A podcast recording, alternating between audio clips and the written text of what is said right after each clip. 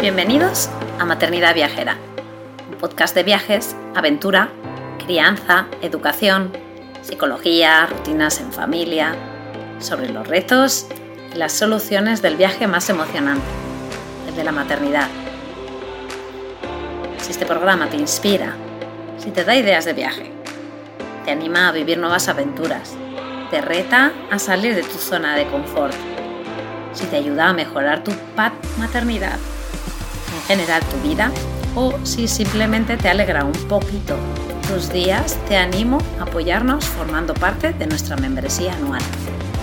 Accederás de manera inmediata a una plataforma de formación, un club de lectura, emails exclusivos con ideas, estrategias y consejos súper útiles para el día a día, o descuentos en tiendas y proyectos chulis como nuestra casita en la Sierra de Guadarrama o en nuestras sesiones de coaching familiar.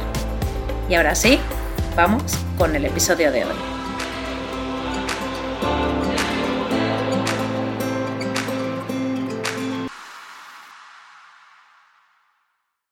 Hola, soy Conchi. Siempre me ha gustado viajar y ahora me encanta poder hacerlo en familia, con mi hija María y su papá. Hoy os leo un artículo sobre Tallinn, donde tuvimos la suerte de pasar cinco días, en abril del 2019. María tenía cuatro años y medio en este viaje. Tallinn llevaba mucho tiempo en mi lista de deseos. Incluso organicé una ruta de diez días por los países bálticos para el 2017 que nunca pudimos realizar. La conclusión es que Tallinn nos ha encantado. Me parece una ciudad súper fácil para ir con niños y un montón de alternativas para ellos. Nos lo hemos pasado súper bien y nos ha hecho muy buen tiempo y claro, eso ayuda. Hemos estado cinco días. A priori puede parecer mucho, pero como nos movemos despacio, no nos hemos aburrido. Hemos hecho cada día algo diferente, además de bastante parque, claro. incluso podríamos haber hecho más cosas. En el aeropuerto de Tallinn, nada más llegar, en el control de pasaportes hay una mesita con Lego para jugar, en caso de que la cola sea larga, y así se hace más a menos esperar. En las salidas hay una zona de juego también muy chula. Se puede coger la Tallinn Card si vas a entrar a muchos sitios. La hay para un día, para dos y para tres. Los niños hasta siete años van gratis con un adulto, y cada adulto puede llevar hasta dos niños. El transporte está incluido en esta tarjeta. No es muy barata, así que si no vas a entrar a muchas cosas puede que no merezca la pena. Nosotros decidimos no hacérnosla, porque al ir con María nos movemos despacio y no teníamos ganas de estar todo el rato corriendo de una cosa a otra para sacarle partido. Además teníamos cinco días. Al final hicimos cuentas en los sitios a los que habíamos entrado y nos hemos gastado menos de lo que cuesta el pase de tres días. Solo para el transporte te puedes coger una tarjeta de un día que costaba 3 euros en el 2019, para tres días que costaba 5 euros y para cinco días que costaba 6 euros en el 2019, que vale para tranvía y autobuses. Los menores de 7 años van gratis y para los menores de 3 años, el adulto que acompaña al niño es gratis también. Nosotros nos cogimos una tarjeta de transporte para los 5 días y la hemos usado un montón. La ciudad está súper bien comunicada en tranvía. Llega hasta el aeropuerto y es muy cómodo. A la ida, como llegábamos muy tarde, nos cogimos un taxi que nos costó solo siete euros. Nos, alojamos cerca de la estación de autobuses y el taxi tardó menos de diez minutos en llegar. A la vuelta nos cogimos el tranvía, muy cómodo también. El primer día llegamos en tranvía al centro. Primera parada fue la parada de la plaza del ayuntamiento. En el número 11 se encuentra una de las farmacias más antiguas de Europa. Justo al lado también encontramos una tienda de antigüedades En la habitación del fondo había un montón de cosas antiguas que a mi hija le fascinaron. Fue bastante difícil sacarla de allí. En el ayuntamiento, en verano, se puede subir a la torre. En abril, cuando nosotros fuimos, estaba cerrada. Ese día estaba nublado y por la tarde llovió un poco, así que después de comer entramos al Museo de Marionetas y a mi hija le encantó. Todos los días preguntaba que cuándo íbamos a volver. Después subimos a la parte del casco antiguo, la colina de Tompea, donde está la catedral de Alexander Nevsky, catedral de Santa María, que se puede subir a la torre, pero cuando nosotros llegamos ya estaban cerrando, y los miradores. Hay dos que dan al casco antiguo, Coptu y Patkuli, y otro que da al otro lado. Las vistas son muy chulas. El segundo día volvimos al casco antiguo a pasear un poco más. Entramos por la puerta Viru, que es donde nos dejaba el tranvía número 4, y fuimos al pasaje de Catarina y la plaza de los maestros. La iglesia de San Olaf, que subimos a la torre, tiene unas vistas muy bonitas. Después fuimos a dar un paseo por las torres y murallas. Se entra en Nuna Tower y se anda un poco por las murallas y se ven como unas tres torres. A mi hija le encanta subir a torres, así que ella feliz. Luego también estuvimos en el Kiek in the Cock Museum in the, and the Bastion Tunnels. Compramos la entrada completa para ver los túneles y las torres. La primera torre es la que merece más la pena. En la parte de abajo había acuarelas para que los niños pintaran.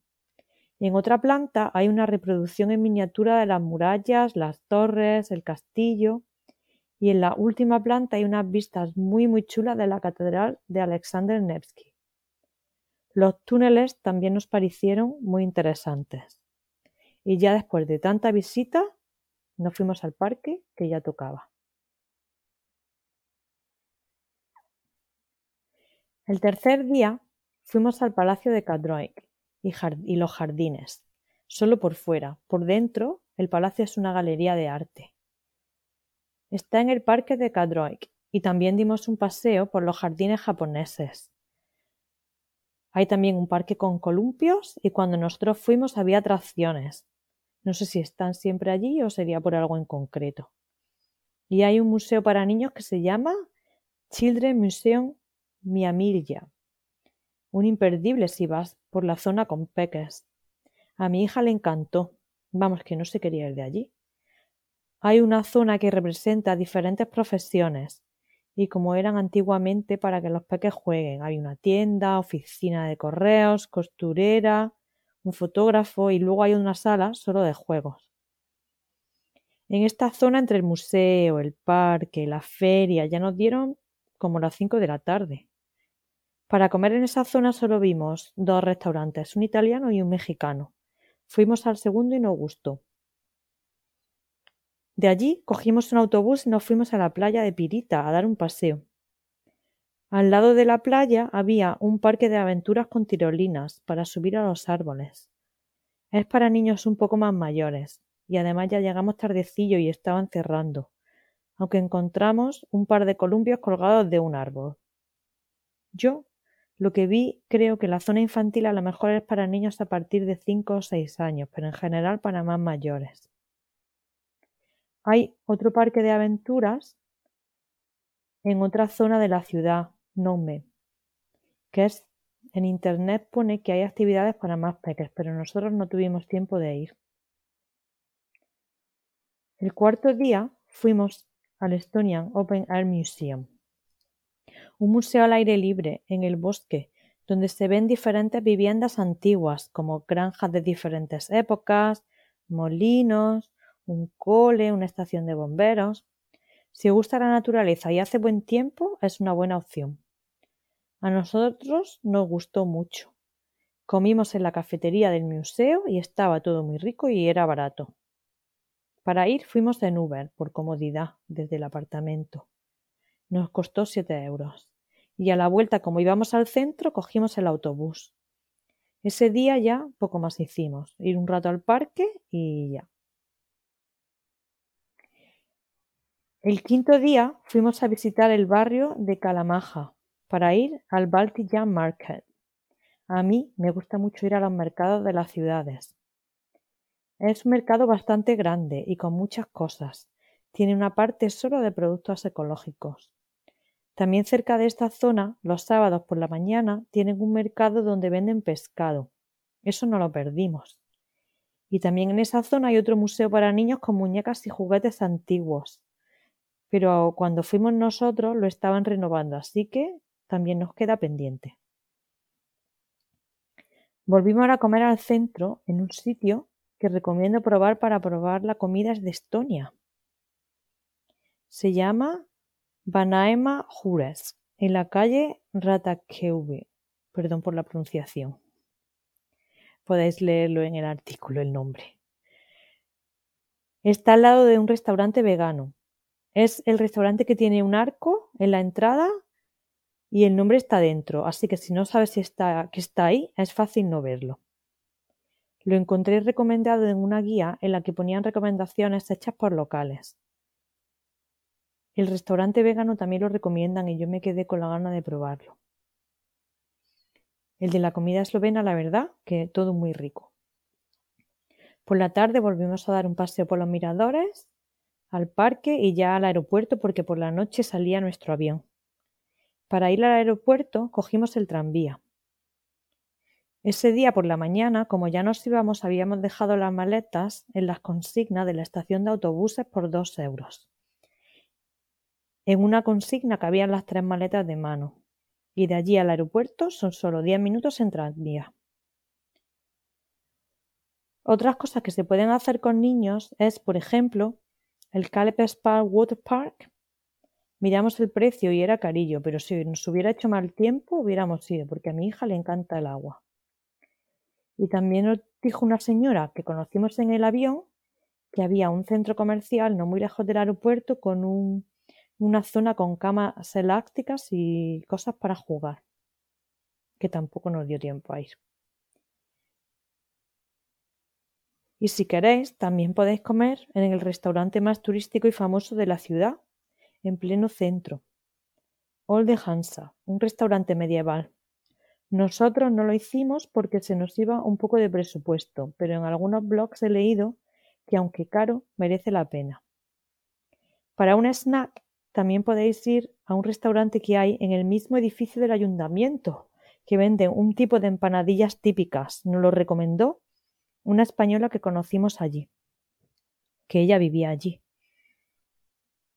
Nosotros no lo probamos porque aparte de empanadillas no había mucho más, pero nos asomamos a verlo y a ver el bar y era un lugar muy curioso. En resumen, Tallinn es una ciudad muy bonita, tranquila y muy manejable. Es ideal para una escapada de fin de semana o para pasar unos días tranquilos en familia. Podéis leer este artículo, así como otras de nuestras aventuras, en la web de Objetivo Aire, Libre. Espero que os haya gustado y que os sirva de inspiración para vuestros futuros viajes.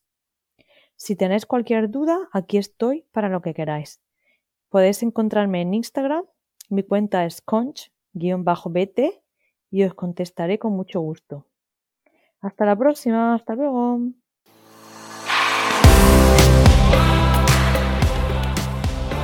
Gracias por quedarte hasta el final. Espero que te haya gustado. Te animo a compartirlo con tus amigas o amigos y apoyarnos formando parte de nuestra membresía anual. Te espero la semana que viene.